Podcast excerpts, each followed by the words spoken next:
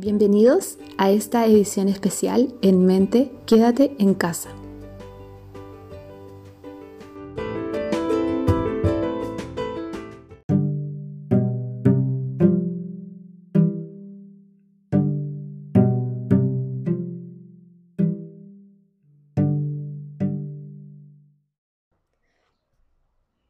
Estás escuchando este podcast. Estamos en un nuevo episodio de En Mente, edición especial Quédate en casa. Y hoy día vamos con un, un segundo podcast de rechazo alimentario. Eh, me encuentro hoy día con Romina. ¿Cómo estás, Romy? Bien, Dani, ¿tú? Muy bien. Contarles que Romy está a punto de ser fonoaudióloga, está en su último, finalizando su último periodo de práctica y ya después de esto somos colegas. Así es que hicimos este podcast. Vamos a hablar de rechazo alimentario en niños con necesidades especiales.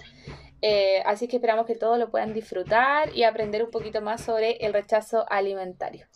Así que bienvenida a mi podcast, Romy. Para contextualizar, partamos hablando sobre eh, específicamente qué son necesidades especiales o qué son los, cómo se definen niños con necesidades especiales. Sí, mira, al hablar de niños con necesidades especiales, eh, nos estamos refiriendo a todos aquellos infantes que tienen eh, una afección médica asociada y o también problemas, eh, o mejor dicho, algún trastorno del desarrollo. por lo tanto, estas afecciones médicas o trastornos de los que hablaba anteriormente eh, van a repercutir en la dificultad alimentaria que pueda tener el niño, eh, pudiendo ser esta la causa principal o también actuando eh, como un factor ya sea favorecedor o acrecentador del rechazo alimentario. Entonces, para ir especificando un poquito más, podríamos hablar de niños con trastorno del espectro autista, por ejemplo, de niños con síndrome de Down y también de infantes que tengan parálisis cerebral. Ya en este grupo igual se pueden incluir eh, niños que nacen prematuramente y también aquellos que por alguna u otra razón han necesitado una vía de, alimentación alternativa, que esta ya, ya puede ser eh, una sonda nasogástrica o también una gastrostomía, dependiendo de la situación de cada niño. Sí. ¿Y cuál es la prevalencia y la edad más recurrente en que ocurren estas consultas? Eh, sí, mira, la prevalencia es variable debido a que hay uso de distinta terminología para referirse a lo que es el rechazo alimentario. Sin embargo, a modo general, se estima que existe entre un 20 a 45% de niños con desarrollo normal que pueden desarrollar lo que es el rechazo alimentario.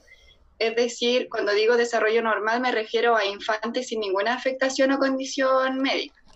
Y por otra parte tenemos a aquellos chicos que tienen una enfermedad o condición de base y en ellos la prevalencia alcanza alrededor de un 80%.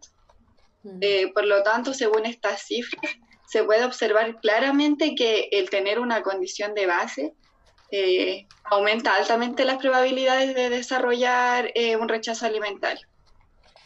también es importante aquí mencionar que entre el 1 o 2% tiene problemas graves en la alimentación. cuando digo problemas graves me refiero como a un rechazo total del alimento o vómitos de todo lo que se ha ingerido, alteraciones del estado nutricional que ya sean más complejas. Y en cuanto a la edad más recurrente en que ocurre la mayoría de las consultas, esta va desde alrededor de los 7 hasta los 11 meses y eso podría tener relación con lo que es el inicio de la alimentación complementaria. Por ende, eso explicaría el aumento de consultas durante ese periodo de edad. Sí, igual hay que pensar que todas estas relaciones eh, van, de la mano con hospitalizaciones igual. Por ejemplo, niños que han estado hospitalizados, que han estado, han tenido estancias en, en, una, en una unidad de cuidado intensivo o transitorio, o quizá algo no tan, o algo más básico, pero han tenido que usar sondas o, o han tenido un quiebre en su alimentación, después vemos que tienen estas dificultades para vincularse con lo que es el proceso de la alimentación y, se asocia mucho a eso, a cómo fueron las experiencias previas asociadas a algo, ¿ya? Hablemos un poquito de del TEA, de los niños que tienen TEA y el rechazo alimentario. Mm, bueno, las dificultades... ya. Bueno, las dificultades eh, a la hora de comer son comunes en los niños con trastorno del espectro del autismo.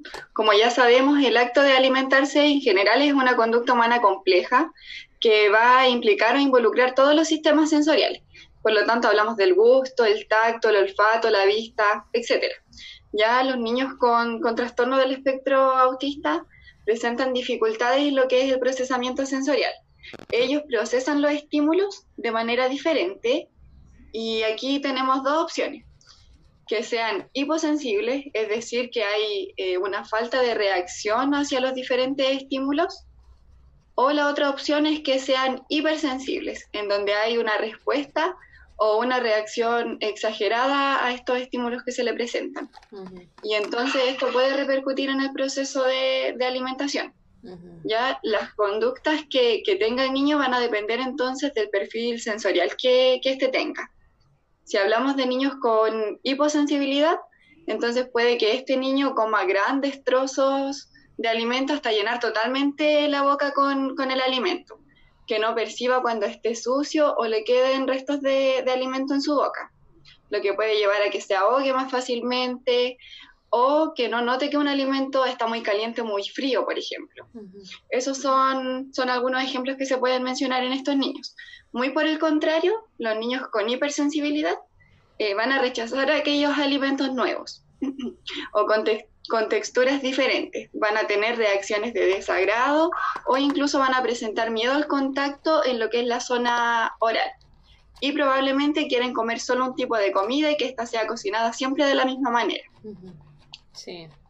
En realidad hay, hay harta relación de los niños con TEA y rechazo alimentario Justamente hace poquito estábamos en la jornada, en la tercera jornada de actualización en alimentación y motricidad facial que hicimos en la UB y se tocó este tema del rechazo alimentario en los niños con TEA y bueno, yo mencionaba que yo como terapeuta siempre prefiero como derivar a fonoaudiólogos que tengan más conocimiento en TEA, porque yo en verdad nunca he hecho especialización en TEA. Entonces, a, a pesar de que tengo conocimiento en rechazo alimentario, creo que hay que ser un poco más específico con los niños con TEA por todo lo, lo que está asociado al, al, TEA mismo y que quizás necesitan otras habilidades y, y, otro trabajo, quizás un poco diferente en cuanto a la expansión y lo que vamos a ir haciendo con los niños. Eh, Exacto. Veamos entonces ahora también el rechazo alimentario y los niños con síndrome de Down. ¿Cómo se da en ellos? Eh, sí, mira, continuando un poquito con, con el tema anterior, los niños con síndrome de Down igual tienen dificultades en lo que es la sensorialidad, pero además ellos presentan otras alteraciones que van a repercutir de igual manera en el proceso de la alimentación. Por ejemplo, existe un alto porcentaje que presenta problemas en lo que es las destrezas motoras orales. Y esto a su vez va a interferir en lo que es la función de masticación. Eh, también se pueden observar en algunos casos malformaciones craneofaciales, o hay trastornos de la dentición en estos niños. También se observa un retraso en la erupción de, esto y eh, esto obviamente va a dificultar el proceso masticatorio. También presentan una hipofunción de la musculatura de la lengua, la cual es de un tamaño más grande en estos niños. ¿Ya? Y otra función que se puede ver interferida es la de la deglución, debido a que puede haber eh, un retardo en la aparición del reflejo faringio, también llamado reflejo nauseoso, causando de esta manera atragantamiento o aspiraciones. Y también eh, hay dificultades en lo que es la motilidad esofágica. Esas son eh, algunas dificultades que pueden presentar los niños con síndrome de Down y que pueden contribuir a presentar lo que es el, rechazo alimentario. Sí. Igual recordar, eh, en un podcast anterior hablamos un poco del síndrome de los niños con síndrome Down y recordar que la nueva literatura nos habla de que eh, esta lengua grande no es como que viene condicionante por tener síndrome de Down, sino que también es condicionante a cómo fueron los procesos de alimentación del niño y que un niño con síndrome de Down no está como predispuesto a tener una lengua macroglósica, un paladar alto, sino que tiene que ver con la alimentación. Entonces deberíamos fomentar aún más en, en los niños con, con estas necesidades especiales las habilidades y las conductas de alimentación adecuadas. Deberíamos hacerlo mucho más porque queremos que se desarrolle todo lo que es el complejo cráneo cervicomandibular de manera mucho más adecuada. Algo que se me quedaba y que lo quería mencionar y se me olvidó recién. Nosotros preferimos hablar de hiporesponsivos o hiperresponsivos más que eh, hiposensorial e hiposensorial, ¿ya? Porque estamos hablando de nosotros como fonoaudiólogos, más, más que sensorialmente podemos evaluarlo o no por las competencias que tengamos como profesión, nosotros vamos a hablar de la respuesta que vemos frente a un estímulo. Entonces, ahí hay corrientes, obviamente, cada, cada profesional usa las terminologías que quiera. Eh, pero como este es mi podcast, yo, yo, comento como yo lo hablo y a mí me gusta hablar de hiperresponsabilidad y, y la hiporresponsividad. Y también hay algunos protocolos que lo, lo, lo, lo mencionan así. Ya, avancemos entonces, ahora hablemos un poquito de eh, los niños con parálisis cerebral. Eh, ¿Qué manifestaciones clínicas se relacionan con el proceso de alimentación y que se puedan observar en estos niños, Romy? Eh, sí, en ellos se observan hartas manifestaciones clínicas. Por ejemplo, una de ellas es la irritabilidad que existe al momento de comer. Eh, puede existir también rechazo o selectividad hacia diferentes alimentos, ya sean líquidos o sólidos. Eh, es muy probable que exista rechazo también hacia el cambio de textura de los alimentos. otro, otra manifestación es que el tiempo de alimentación en estos niños se ve prolongado o extendido. Y también se observan dificultades en la función de masticación y en general eh, estos niños lo que hacen es que tienden a escupir el alimento. Em, se puede decir que tanto los, trastornos motores orales y las alteraciones en, la postura que tienen estos niños van a interactuar de manera importante y eso lleva a que, que se disminuya la ingesta, obviamente, influyendo primero en lo que es su peso y eh, también en su talla y por supuesto en lo que es su calidad de vida. Y no solamente del niño que, tiene la parálisis cerebral, sino que también en todo el entorno que, lo rodea. Sí, bueno, en los niños con PC ahí eh, el trabajo es mucho, en todos los trabajos y en cada niño va a ser un trabajo diferente.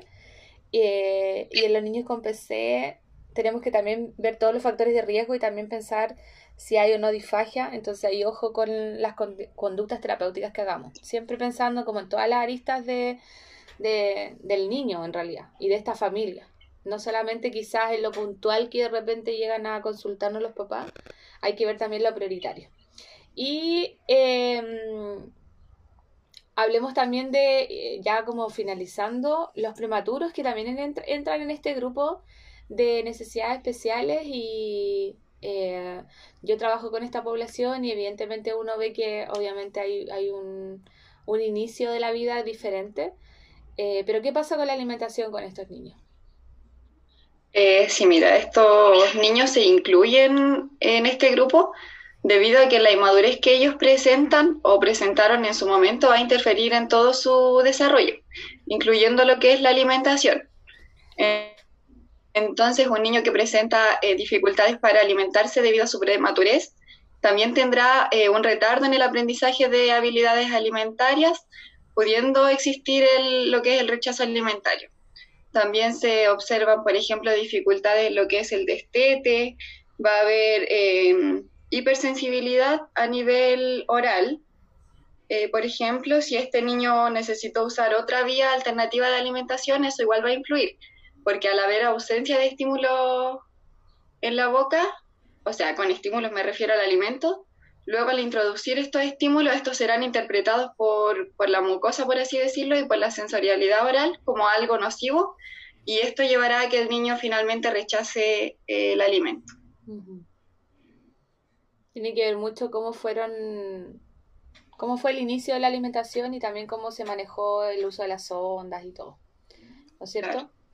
Así es que, bueno, em, estamos llegando ya al final de este podcast. Vimos cómo en realidad ya tenemos algunas nociones de, de por qué sucede un rechazo alimentario que, que puede tener bastantes etiologías y acá tenemos una, una gran cantidad de etiologías que se pueden relacionar con el rechazo alimentario, pero no porque el niño tenga síndrome de Down o tenga TEA o tenga o fue prematuro o tenga parálisis cerebral, sí o sí va a tener rechazo alimentario o trastorno de, restrictivo de la alimentación. Hay muchos niños que tienen estas, necesidades especiales y aún así no tienen rechazo alimentario, entonces tampoco tenemos que como categorizar a los niños con, con que van a tener un problema con la alimentación por tener síndrome de Down o parálisis cerebral, por ejemplo. Eh, me ha tocado trabajar con hartos niños al inicio de mi vida laboral. Trabajé con muchos niños con síndrome de Down asociado más al lenguaje, al habla, al MO, y me, me tocó en realidad bastante positivo con la alimentación, y desde ahí me ayudaba yo harto con, con, el trabajo, porque ya me gustaba el área de la alimentación, entonces yo trabajaba harto la MO, y desde ahí me apoyé harto con las funciones, entonces no siempre es así, eh, es un factor de riesgo, pero no siempre es así y todo tiene que ver cómo se maneje tempranamente, desde, mm, desde que ya sabemos que es prematuro y cómo le vamos a ir dando nosotros todas las experiencias. Es un niño con síndrome de Down, no lo vamos a, a por ejemplo, pasa mucho que a veces tiene síndrome de Down y piensan que no puede ir a la lactancia materna, ¿ya? Eh, entonces hay cosas que podemos ir controlando, que podemos ir manejando. Si está el factor cardíaco bien, nosotros podemos ir haciendo ciertas cosas. Entonces siempre es importante como la información, em, la actualización obviamente y, y promover. Promover lo que es correcto en todo el desarrollo de la alimentación. Así es que bueno, llegamos al final de este podcast. Espero que les haya gustado, que haya sido muy educativo para todos ustedes. Pueden compartirlo en redes sociales. Si tienen dudas, con respecto a la temática o quieren que hablemos de otro tema, por favor escríbanme en mi Instagram, Daniela Guzmán-fonoaudióloga.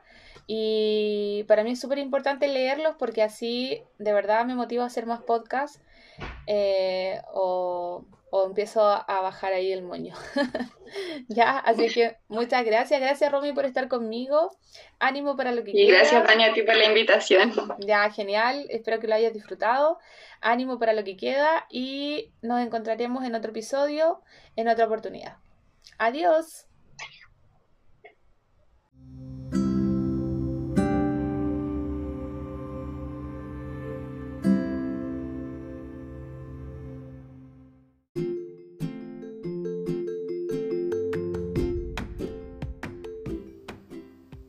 Gracias por haber escuchado este podcast. Si te ha gustado, dale like y sígueme en redes sociales. En el Instagram, Daniela Guzmán-fonoaudióloga.